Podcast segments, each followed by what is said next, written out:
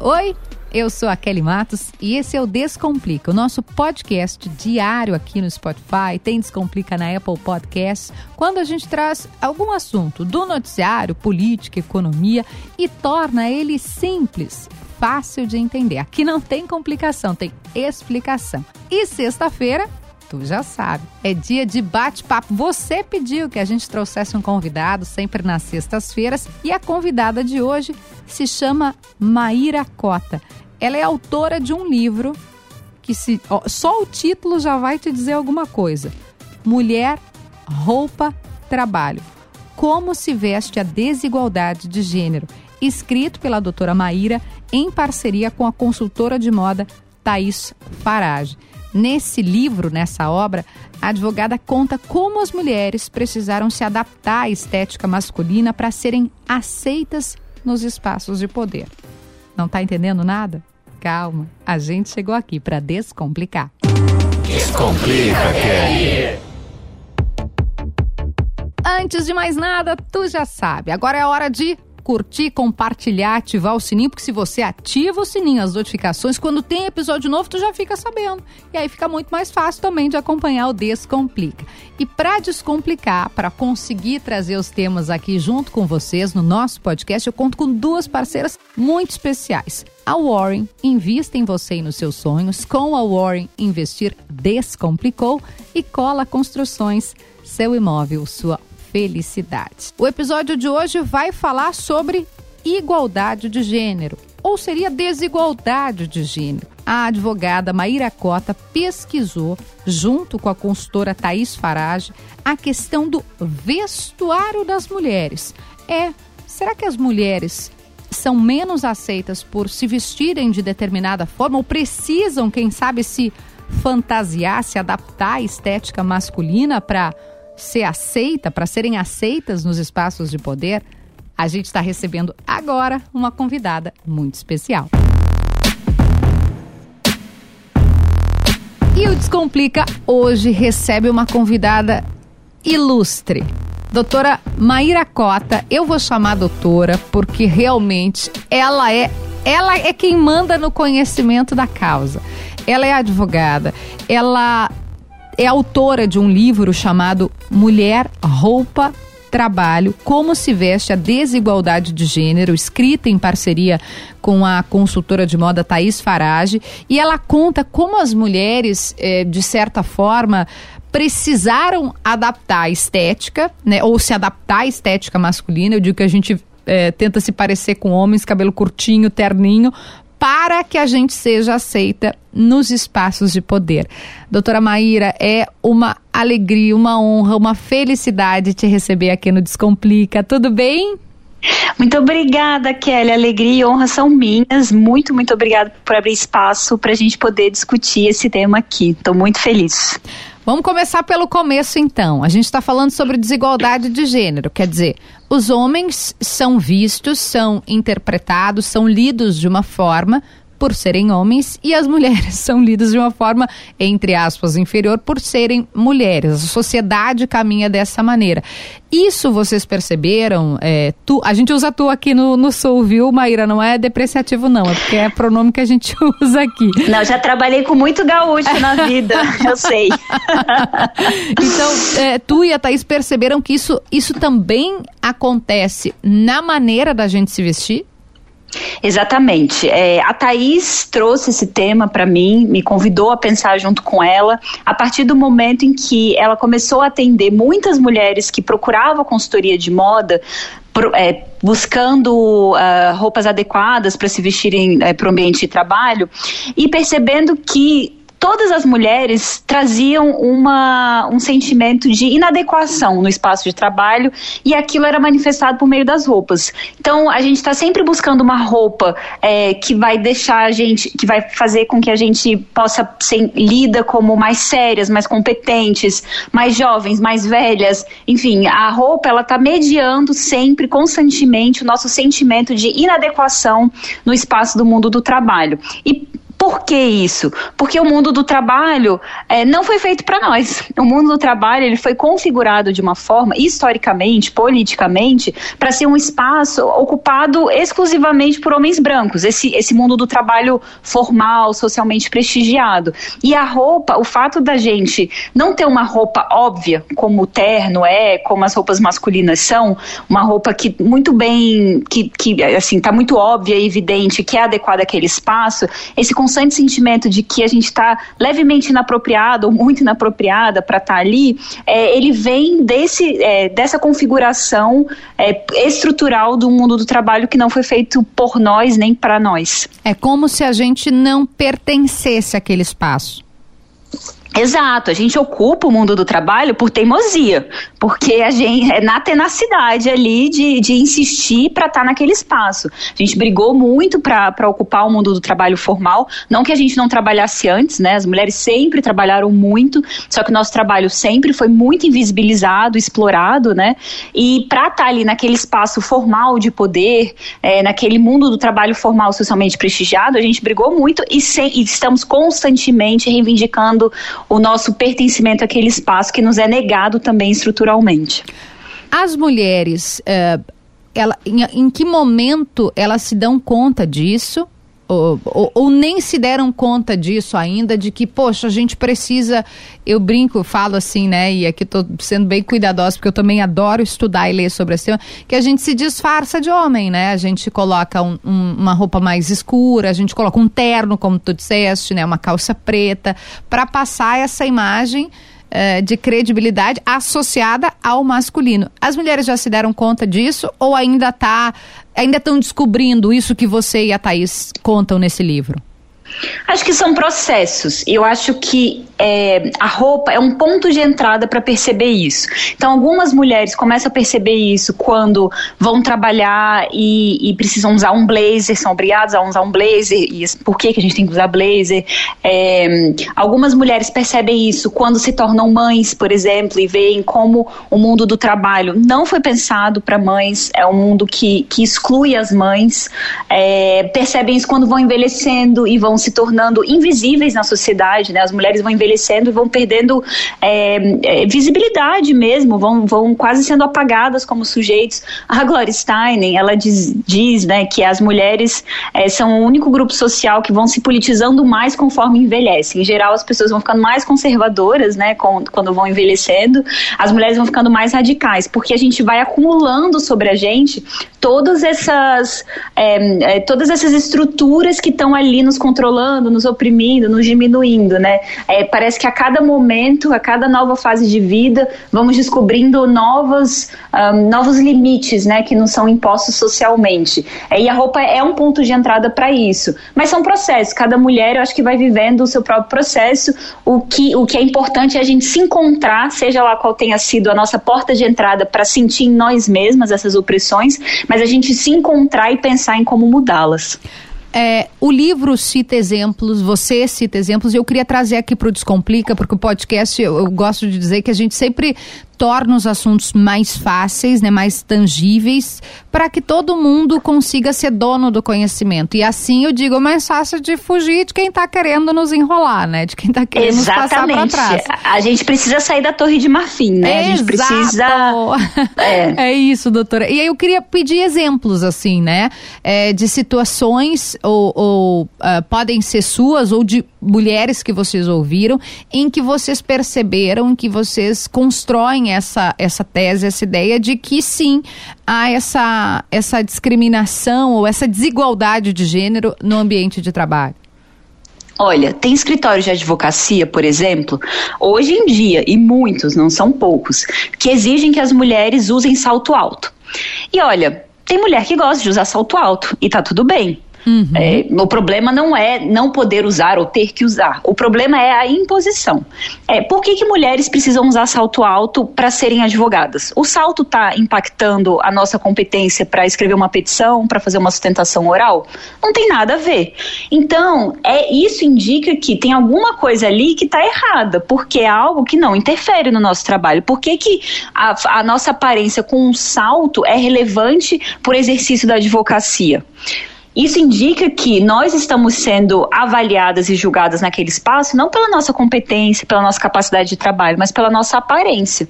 E nós somos as únicas, porque para os homens não tem esse tipo de imposição. Não tem um local de trabalho que, que obrigue os homens a usarem maquiagem, como alguns locais de trabalho obrigam as mulheres, porque a nossa aparência chega antes. Se a gente compara, por exemplo, né, aí no Rio Grande do Sul agora é, teve um grande exemplo nas eleições é, ao governo. A, a candidata Manuela Dávila foi uh, o tempo todo julgada pela aparência dela. O corte de cabelo era para manipular os eleitores, a roupa era para passar mensagem X. É, a única, nenhum homem é, foi, foi posto sob esse escrutínio de uma forma tão veemente, tão contumaz quanto a, a Manuela foi durante as eleições. Se a gente pega até no nível nacional, acho que a gente pode até ter uma boa comparação entre a Manuela Dávila e o Guilherme Boulos, que são dois candidatos do mesmo campo, uhum. é, e dois candidatos que passaram sim por transformações é, estéticas para as eleições, e isso é super comum, né, gente? Política é comunicação. E, e, e a roupa faz parte disso e tem que ter intenção na forma como a gente se veste. Então, todo candidato, todo candidato passa por uma consultoria de estilo, uma consultoria de imagem, repensa as roupas que vai usar na campanha. Isso faz parte do que a gente quer comunicar. A roupa é um instrumento de comunicação, ela fala por nós. E se você é um político que está querendo se conectar com o povo, que está querendo se comunicar, você tem que pensar sobre a roupa que você usa. Sim, faz parte. Todo candidato faz isso. É, o Boulos passou por uma transformação da imagem dele durante as eleições, assim como a Manuela, só a Manuela foi julgada por isso. E julgada pejorativamente, como se fosse uma tentativa de manipular os eleitores. Enfim, não importa, a gente está sempre errada. Essa, essa é a questão. No livro a gente discute isso. Assim, se a gente tenta se vestir mais sobriamente, a gente está tentando é, manipular os eleitores para passar uma, uma imagem que não é a nossa autêntica. Aí, se a gente começa começa a usar as nossas roupas com as quais a gente se sente mais confortável, aí é a Talira Petrone, que é, é, é é, é, inadequada para aquele ambiente, não está usando as roupas sérias. A gente está sempre errada, nossa roupa está sempre inadequada, nossa roupa está sempre sendo julgada, apontada, é, de uma forma que nenhum homem passa por isso. Kelly, você trabalhou no Congresso. Nossa. Você sabe o tanto de cabeça com implante capilar que existe naquele lugar. Quantas matérias a gente já viu sobre isso? Falar sobre isso.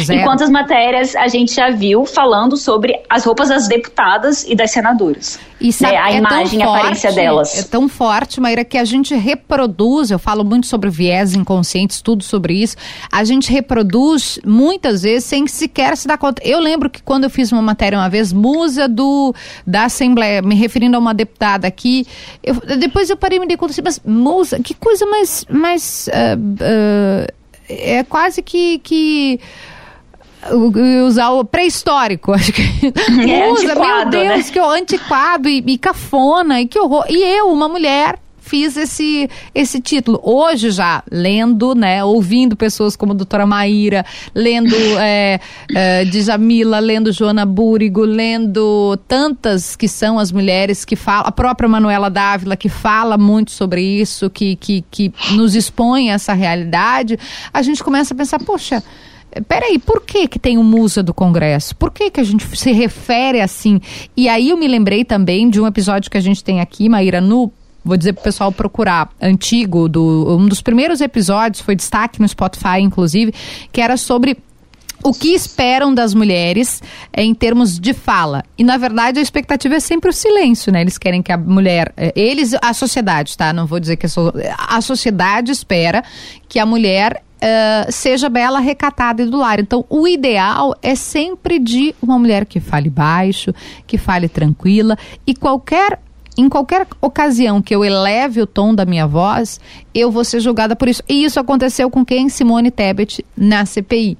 É, Exatamente. Quando ela foi chamada, né, disseram que ela estava descontrolada. Tinha acontecido uma briga assim, mas muito pior. E naquela briga eles se xingaram muito, né? Foram, inclusive, chamaram a atenção, mas ninguém disse assim: você está descontrolado para aqueles dois senadores. Não, eles quase saíram na porrada, isso. né? Eles quase foram às vias de fato e ninguém julgou isso.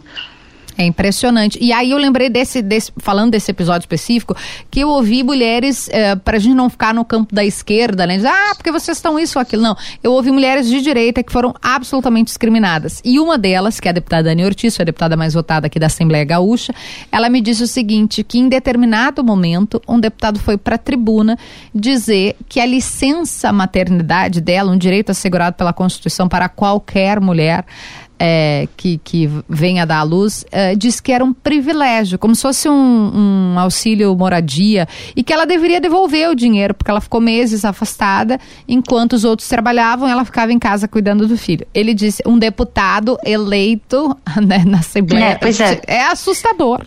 Provavelmente nunca cuidou de filho na vida, né? Não, porque, nasceu não sei porque senão, onde, né? Brotou. É.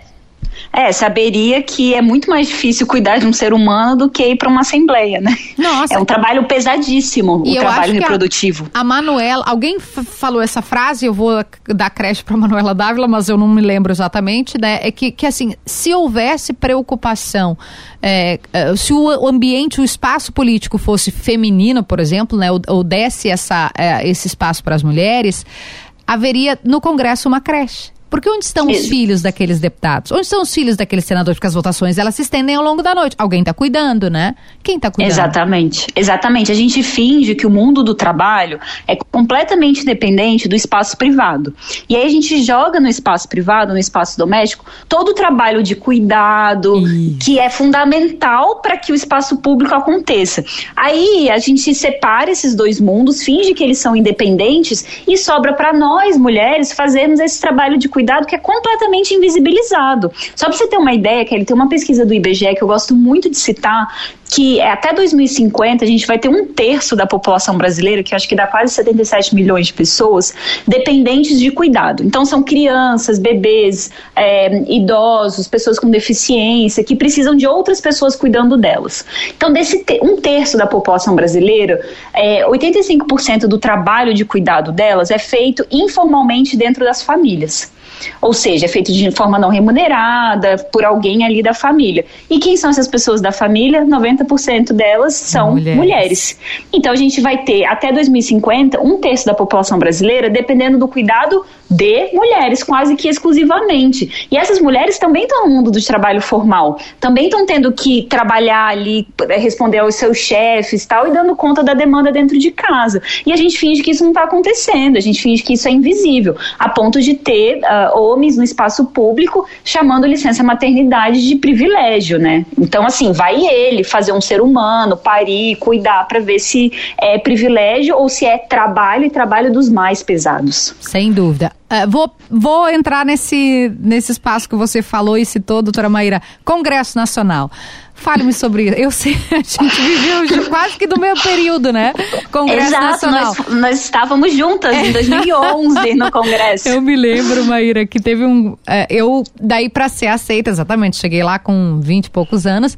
Eu comprei. Eu nunca tinha usado salto na vida. Nunca. Não tinha o costume, tá? Nunca não, né? Mas não tinha o costume. Aí comprei sapatos de salto. Na primeira votação que se estendeu à madrugada, eu tirei o sapato e fiquei de pé descalço. Desde. Da primeira. E aí eu lembro que o presidente da Câmara falou assim: Mas Kelly, o que, que é isso? Falei, porque eu não, não aguento a dor, eu não estou conseguindo ficar aqui com esse sapato. E desde então, é, porque daí o Congresso, para quem não está familiarizado, você tem que caminhar bastante, né? Da Câmara para o anexo, da Câmara para o Senado, do Senado para o. indo daí, saindo do Congresso, indo para o Supremo, Palácio do Planalto. Ali eu larguei o salto de mão. Pessoas largaram o salto de mão agora na pandemia. Eu, amor, é lá de 2011. Não, você sabe que eu tenho, assim, um reflexo, é, é, assim, comportamental pavloviano. Toda vez que eu vejo um carpete verde, meu pé começa a doer. É que eu acho isso. que é dessa época. São os gatilhos da época de congresso. Ai, conta pra gente experiências de congresso nacional. Você citou aí, né? Quantos tem implante capilar? A gente não vê matéria disso. Eu amei. Eu vou usar isso como exemplo sempre. Mas conta, Maíra, para os nossos ouvintes se familiarizarem com é, exemplos disso, da desigualdade aplicada mesmo, né, no ambiente de trabalho, no Congresso. Olha, eu fui trabalhar no Congresso, eu tinha 23 anos, é, como assessora parlamentar, é, era, sou formada em direito, né? Sou advogada uhum. e eu fui trabalhar com a deputada Manuela Dávila, que também era muito jovem na época, com menos de 30 anos, já era a segunda, a segunda eleição dela para deputada federal, e ela assumiu a Comissão de Direitos Humanos da, da Câmara e eu fui assessorá-la juridicamente. É, para mim, até hoje, o Congresso foi o espaço mais hostil em que eu trabalhei. Mas hostilidades do nível de ter deputado passando a mão no meu cabelo no plenário, entendeu? Nossa. Assim, esse, esse nível de assédio que, que acontece lá dentro. É, e, e, eu acho que o, isso é muito simbólico, né? Porque é a casa do povo. É eu estava ali trabalhando, né? Imagina, você.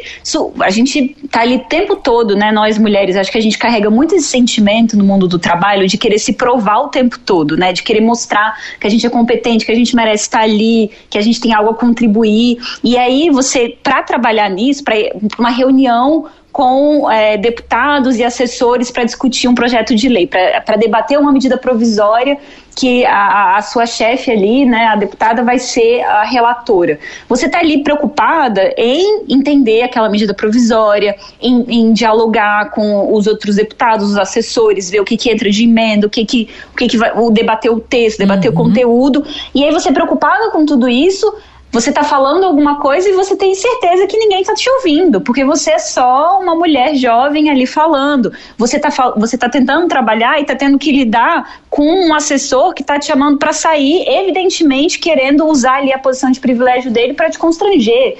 Então, assim, é um ambiente muito hostil. É um ambiente que parece que a gente tem que estar tá o tempo todo, é, é assim, protegida por uma. É, por uma armadura é, que, que, que vai de alguma forma nos disfarçar, nos, assim, nos tornar ali invisíveis só para a gente poder trabalhar, entendeu? Só para a gente dar conta de fazer o trabalho sem é, sendo levadas a, a, sério e sem assédio. Mas olha, é muito hostil o Congresso mesmo, muito, muito hostil. Eu, eu te ouvi falar e me lembrei de, um, de uma notícia recente, a gente está é, se você está ouvindo esse episódio em outro momento, a gente está falando em novembro de 2021. Mas uma notícia recente que as uh, comissárias uh, foram liberadas de ter que usar salto alto, né? Comissárias de, de, de, de bordo, de avião, aeromoço, enfim, é, foram desobrigadas a usar salto, maquiagem e saias apertadas, né? Porque a gente tem essa imagem. Não sei porque aí você vai me, me dizer que a comissária tinha que estar tá lá quase que uma Barbie, né? Toda empiriquitada, enquanto o comissário não precisa. Nunca vi um comissário com delineador nos olhos, né? E se ele quiser usar também tá tudo bem. Mas também nunca vi com uma plataforma, com uma calça colada para mostrar as curvas, né? Do bumbum dele. É, e aí eu lembrei dessa notícia. Daí, e até era uma imagem feliz das comissárias usando calças assim confortáveis, sabe? Porque, poxa, 2021 e a mulher tem que ficar ali igual a salsicha apertada numa saia lápis, por favor, né? Exatamente, a gente nunca fala das nossas roupas é, a partir do conforto, a partir do que a gente acha que vai ficar bonito, no que a gente gosta. A gente está sempre falando das nossas roupas para o trabalho. É, preocupadas em o que vai fazer a gente ser levada mais a sério, o que vai impedir que a gente seja assediada. E não existe essa roupa, né? A gente tem que transformar mesmo as estruturas para a gente conseguir usar o que a gente quiser. É, vou perguntar sobre os homens também, porque de alguma forma, claro, né, respeitado toda toda a, a ideia e a construção é, uh, e, a, e, e, acho que a, a, literatura sobre isso, mas os homens eles também são obrigados, por exemplo, a usar terno é, que é uma coisa que até para o Rio Grande do Sul não é tão terrível, porque aqui faz uma temperatura amena, né? Menos no verão, claro, que Porto Alegre é um calor infernal. Mas no Rio é um calor é, tremendo e os homens são obrigados, obrigados para em determinados locais, fórum, por exemplo, a usar terno. Não é opressor também ou é um outro tipo de, de opressão? De, de não, não se trata de desigualdade de gênero aí? Eu acho que isso vem da nossa condição de colônia, né? O terno ele vem da Europa e é imposto no Brasil nessa condição que nós temos de colônia. Agora eu acho que é diferente. É, eu acho que não é uma questão de opressão, é uma questão de desconforto. Uhum. E são coisas diferentes. O terno sim pode ser muito desconfortável, mas o terno garante ali uh, a posição de privilégio da masculinidade, né? Assim, vamos tirar também um pouco essa. É, a gente começa a falar sobre isso, aí os homens, os indivíduos ali ficam, não, calma, mas eu não quero isso. Tá tudo bem, a gente está discutindo posições, estruturas, né? Não é, a gente não está aqui para acusar indivíduos. Não é sobre fulanizar, é, quer dizer, exato. é sobre discutir para a gente avançar, todos nós, né? Exato, pensarmos juntos, exato. Então, quando os homens falam sobre o desconforto do terno, é algo ali muito concreto. Agora, pra gente, o salto, a roupa apertada, não é só desconfortável no corpo, é uma construção que nos coloca numa posição de que o nosso corpo tá sempre no centro de como a gente é lida socialmente, ah. sempre chega antes da gente. Então não é só sobre nos sentirmos confortáveis, é sobre a construção da nossa posição na sociedade. O terno é essa posição de privilégios, de legitimidade de estar naquele espaço. A nossa roupa é a, no, é a, é a nossa lembrança, e mesmo que para mim usar salto e roupa apertada seja confortável e eu esteja confortável nessas roupas, isso não muda o fato de que essas roupas estão representando a minha condição de ser primeiro um corpo e depois um, uma trabalhadora competente e tal, para estar tá naquele espaço. E é isso que a gente precisa pensar. Por isso que é diferente o desconforto da opressão. Quando a gente fala da, da imposição da roupa das mulheres. É, é, a, a, imposição da roupa das mulheres para gente é uma forma de nos subjugar. É, e aí o conforto e o desconforto está relacionado. A imposição do terno para a construção do terno como roupa masculina é um instrumento que garante a posição superior deles, o privilégio deles. E aí o desconforto ou conforto é outra discussão. Por isso que a gente separa isso. É, se a gente descomplicar aqui, né, a mulher, ela estando toda maquiada, toda no salto, né, ainda assim, ela vai ser vista pela imagem. Aquilo não vai legitimar ela já para ser respeitada no espaço de poder. Não. Talvez ela só vai ser conseguir ser ouvida se ela tiver com um terno preto, um cabelo curtinho, né? Eu digo, ah, hoje, né, a gente está vencendo isso na televisão, por exemplo. Antes as âncoras de telejornal tinham todas que tá com o cabelo curtinho para não correr o risco de chamar mais atenção que a notícia. E aí agora a gente está começando a ver a coisa um pouco diferente. Você cita, é, aí voltando para o Congresso, a, você falou aqui a Talíria Petroni, que ela tem um jeito muito autêntico de, de se vestir, né? É dela isso, né? Vestido uh, estampado, florido, turbante na cabeça. Por que que isso não é respeitado?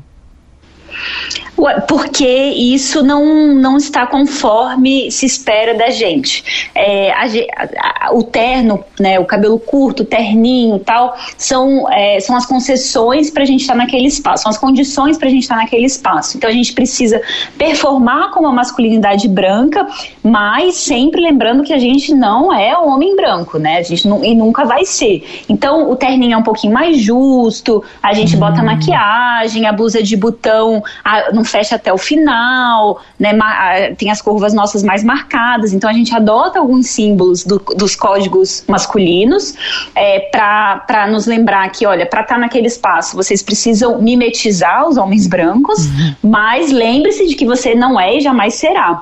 É, uma roupa que não, que não procura performar nem como a masculinidade, nem como a branquitude, que é o caso é, das roupas da Talíria, né, vestidos floridos, turbantes, é, que se afastam tanto da masculinidade quanto da branquitude, são um enfrentamento a essa imposição, né, são um enfrentamento a essa condição de que é, nos é a, a, todo momento colocada de, olha, você pode até estar tá nesse espaço, mas lembre-se de que para estar tá nele você precisa se conformar e mimetizar como os homens brancos fazem. Então, a roupa, ela, o desafio da roupa que não se conforma a isso, né, nesses casos, como o caso da Talíria Petroni vem justamente para desestabilizar essas imposições e falar: não, eu vou ocupar esse espaço e eu vou ocupar nos meus termos. Eu vou ocupar é, é, na minha autenticidade, na minha forma de ver, é, o, na, na, minha, na minha construção coletiva de, uh, de poder, e não performando conforme a masculinidade branca. A gente, uh, numa entrevista que você deu para Carol Bris, do, do que, que aliás está excelente, né? Inclusive, mandar um beijo para Carol, a gente é fã dela aqui. É, você citou, acho que a Carol fez a provocação. Você já, alguém já foi barrado e tal. E eu fui barrada no Supremo uma vez, é, doutora Maíra, me lembro, porque eu tinha um vestido. Eu tava sempre, né, vestida ali, vestido preto, meia calça preta, e pro Supremo também, um, né, o mais. O mais. Uh, possível, assim, dessa, disso que você falou, desse lugar, né, para poder pertencer. E aí a manga que eu tava do meu vestido, ela não cobria o, meu braço, né, eu tô pegando aqui o, o, o ombro, assim, eu tô tentando descrever para os nossos ouvintes. Ela, ela cobria um pouquinho a mais que o ombro. E aí o segurança disse que eu não ia poder entrar. Eu falei, como que não? Por quê? Ele falou, porque o seu ombro tá de fora. Eu falei, não, mas meu ombro não está de fora. Tem um pedaço aqui, né? Tá, tá ele tapava um pouquinho mais que o ombro, assim, ele não chegava a ser um, um, um, vestido de manga, né? Não seria uma manga curta, seria uma manga, uma semi-manga curta. Contigo aconteceu já, e, e, foi um troço que me marcou, né? Porque eu fiquei, poxa, por que, que eu não. Eu não tô nada inadequada, não tinha nada, meu peito não estava aparecendo, mas eu fiquei com aquilo. Então os braços são algo ofensivíssimo pro Supremo. Muito. Olha só, o braço de fora vai assim desestabilizar completamente aquele espaço. Cuidado. e é isso, exatamente. Os votos dos ministros vão ser influenciados pelo meu braço. E aí eu fiquei pensando, você já foi também embarrada? Já fui barrada, já fui barrada algumas vezes, inclusive, todas as vezes porque eu estava de calça sem blazer. É, eu odeio ah. blazer, odeio. Assim, acho, acho bonito em outras pessoas, mas eu detesto usar, detesto. Assim, eu nunca achei um blazer que eu colocasse e me sentisse bem, que achasse bonito. Não gosto mesmo de usar, acho desconfortável. Acho um negócio estranho porque não te protege do frio, mas tá ali cobrindo seu corpo. Enfim, acho. Não gosto. É, então eu nunca uso blazer. E eu, eu sempre trabalho de calça, né? Então toda vez e, e, podia ser assim, uma calça e uma blusa de seda, totalmente estruturada, sabe? Uma coisa ali mais um, dentro dos padrões do que a gente estabeleceu como é, elegância no local de trabalho possível. É, e não, e era barrada porque eu não tava com blazer. Aí eu comecei a deixar um blazer no carro. Eu pra... ia falar isso, eu também. É. deixava um blazer no carro. Às vezes um calor de 40 graus, deixava um blazer no é. carro. Não, e assim, nunca tinha a ver com a roupa, né? Claro Ficava horrível, não combinava nada. Você entrava toda bem mais deselegante, bem mais feia com aquele blazer, mas ali cumprindo aquela norma absurda e arbitrária. Doutora Maíra, é, o papo contigo é uma delícia. Fluiu tanto aqui, eu teria mais horas para a gente conversar, mas eu contratei com os nossos ouvintes que o podcast aqui, o Descomplica, para descomplicar mesmo. Ele não é muito longo, para que o povo tenha tempo aí de, num, num deslocamento, né, num, num, te, num, espaço, conseguir ouvir, fazer as suas reflexões. E eu quero, é, eu vou fazer a última pergunta, pensar sobre caminhos futuros, esperança. A esperança, nós estamos ralados, vai demorar muito tempo, vai ser três gerações para frente, a gente vai continuar sendo barrado no Supremo por causa dos braços. Não, a esperança, eu acho que a gente, eu sempre falo, né, do essa essa ideia do Gramsci de pessimismo do intelecto, otimismo da vontade. A gente tem que. Uhum. O pessimismo vem na hora de fazer as análises, né, de fazer a crítica, mas, assim, política a gente só faz é, de forma otimista, né? Senão a gente fica em casa, desiste e tal. É, eu acho, assim, eu sou muito otimista, acho que a gente está avançando, vai continuar avançando, e a gente faz isso coletivamente. Assim, o meu sonho é que esse livro seja lido o mais amplamente possível, é, que seja, assim, um espaço das mulheres se organizarem organizarem nos locais de trabalho, organizarem suas demandas e a gente aí caminhando juntas para mudar as coisas e estamos mudando e continuaremos sim mudando. E eu vou pedir um recado para os homens, porque os homens ouvem esse podcast também, né? As mulheres já se identificaram com tudo que a gente falou aqui, porque todo, cada uma de nós em algum momento passou por isso, na vida, tenho certeza absoluta. Inclusive o salto, vou falar outra coisa. A, a gente, mulher, né, que dirige, o salto é o ó Gente, porque tu quer dirigir ali, aquele troço atrapalha, é um horror, é o caos, aí tu tira o salto, aí vai dirigir, aí fica com o pé preto, confusão total. Eu já abandonei o salto e só, só uso sapatilha. Mas um recado para os homens que ouviram e ficaram, hum, não sei se não é um mimimi. Como é que a gente chama os para o debate, é, para esse caminho de construção juntos? Olha, precisamos de homens aliados à luta. Escutem as mulheres ao seu redor, conversem com elas.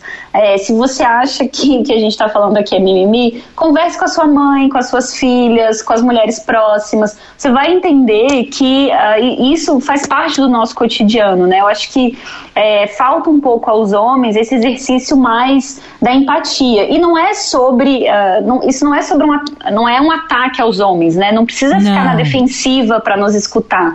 É só vir junto. Ninguém está querendo um, acabar com, com a masculinidade, acabar com os homens. Não, é legal falar isso, porque, Maíra, né? porque eu entrevistei a Clara Corleone aqui, que é autora de um livro chamado O Homem Infelizmente Tem Que Acabar, o que é uma ironia, eu gosto de dizer aqui sempre, é uma ironia, você que vai recortar sim, esse trecho, sim, sim. é uma ironia e ela não acha que os homens têm que acabar. A gente cita até os homens que ela diz que não tem que acabar de jeito nenhum, mas a gente não Exatamente. Quer, a gente não quer o pelo contrário. Não é um genocídio que vai resolver nosso problema, né, não, né, Kelly? Não, é, a gente quer aliados, a gente quer ir juntos, né?